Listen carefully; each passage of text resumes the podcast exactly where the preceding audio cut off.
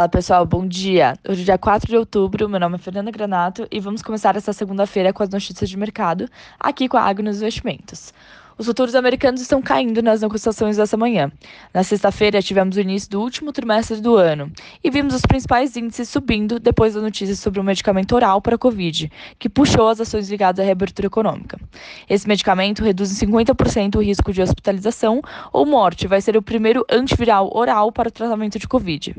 O mês de setembro ficou como um dos piores meses do ano. O S&P acumulou queda de 4,8, Dow Jones de 4,3 e Nasdaq de 5,3 3%.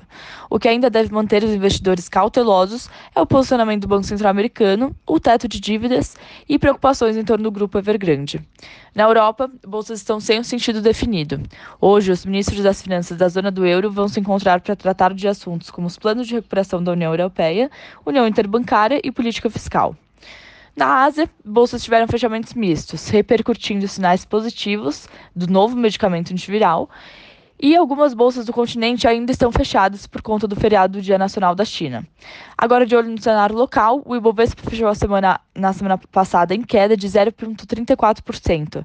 O que continua pesando na bolsa são as incertezas no âmbito fiscal e preocupações com o nível de inflação, que deve permanecer por mais tempo que imaginamos.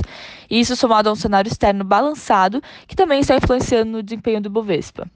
Essa semana, discussões para estender o auxílio emergencial e o andamento da PEC dos precatórios são os principais temas que devem mexer com o mercado por aqui.